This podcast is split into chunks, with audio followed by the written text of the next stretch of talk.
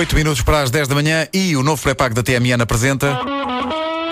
Cromo, a caderneta de cromos, o Nuno Marco. Há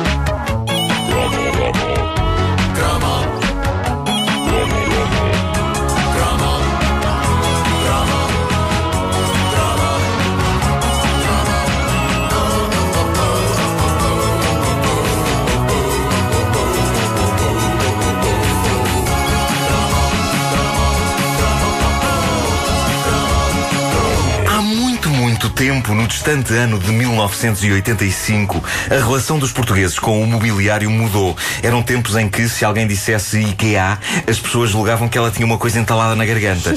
IKEA, IKEA. Ah, saiu. Ah, de repente, ah, todo um outro conceito de loja de móveis surgia em 85 em vários pontos do país. Pela primeira vez, dizia-se ao consumidor: amigo, a gente vende-lhe as coisas, agora monte-as você. Ah, eu imagino como deve ter sido difícil ao pessoal da Dimensão Móveis, a malta que inventou o lendário Kit Market, convencer os portugueses desta novidade. Primeiro, porque se há povo resistente à novidade, é o português. Basta ver as eleições presidenciais. Depois, porque até aí não passava pela cabeça de ninguém que fosse o comprador a ter a trabalheira de construir o mobiliário. Uma coisa que eh, toda a gente hoje tem como dado adquirido. Aliás, hoje chega a ser estranho que alguém queira montar uma estante por nós. Eu sou menino para montar três bilis em meia hora e com uma venda nos olhos. Pronto, na parte de pôr os pregos, naquela parte de trás do móvel, Sim. fico com as mãos numa lástima se faço a coisa com com a venda nos olhos. Já cheguei à conclusão que nessa parte é melhor tirar. É, melhor é. tirar a venda. Mas, na altura em que o kit market entrou nas nossas vidas, a publicidade tinha de ficar bem feita, tinha de se vender a ideia. A gente vende-lhe isto, mas quem tem o trabalho de montar é você, como se aquilo fosse uma coisa, Uma muito boa, e gira. Porque senão o português era, era a pessoa para dizer então, mas eu Mas estou a que pagar e é agora ainda tenho que estar aqui até. Claro. Não é? Pois- E o que é certo é que eles conseguiram. Aquilo tornou-se uma moda, se bem te lembras.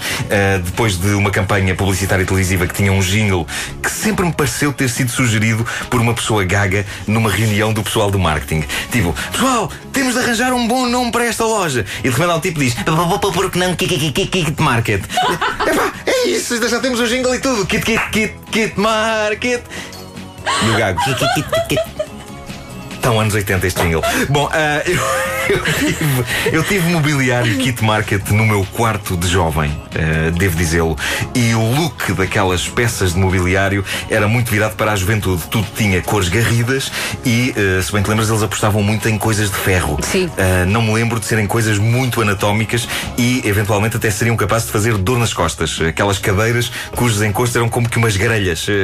Sempre me pareceu que, com umas boas brasas por baixo, se podia perfeitamente grelhar umas carnes e uns peixes E numa, numa cadeira do kit market. Mas, se, se, se bem te lembras, naquela altura o look era tudo. E a verdade é que as coisas do kit market pareciam saídas de um teledisco. Ah, era tudo muito vermelho e amarelo. colorido, e, sim, e sim. uma pessoa sentia-se moderna por ter aquilo, nem que estivesse com as costas afincadas na grelha. Ah, hoje, creio que ainda há algumas lojas kit market, mas estão longe do fulgor oitentista da empresa. Aquilo era tão grande que estava, por exemplo, em todos os concursos da moda como o 1, 2, 3. E mesmo nos anos 90, se, se bem te lembras, um dos eh, prémios mais desejados do concurso Encontros Imediatos, que era aquele alucinante concurso para juntar casais da SIC, Uhum, eh, apresentado pela Maria Vieira, eh, o- um dos grandes prémios era mobiliário do kit market, Sim, ou um sim. cheque para gastar, Para gastar eh, lá. lá. Chegava a ser mais desejado do que sair de lá com um namorado ou uma namorada. Havia pessoal que ia para o kit market para ganhar as coisas do kit market. E isso basicamente vinha em segundo lugar depois dos móveis, eu acho. Primeiro, eu venho cá pelos móveis. Ok, se eu sair daqui com alguém, pronto. Muita gente ambicionava um encontro imediato com uma cómoda primeiro e com um ser humano depois nesse concurso. E quando havia alguém a dizer, ah, eu vou concorrer aos encontros imediatos porque quero cama, era porque queria mesmo uma cama. Uma cama eh, mesmo, nova. sim, literalmente. Eh, seja como for, o Kit Market incutiu nos portugueses a ideia de que era giro montar móveis e hoje toda a gente faz isso de bom grado, ao ponto de, quando compramos um móvel em kit e pedimos que seja a loja a montá-lo, passamos uma imagem deprimente. Eh, Mas eu confesso que de vez em quando eu peço aos senhores da loja que vão lá levar os móveis para serem eles a montar.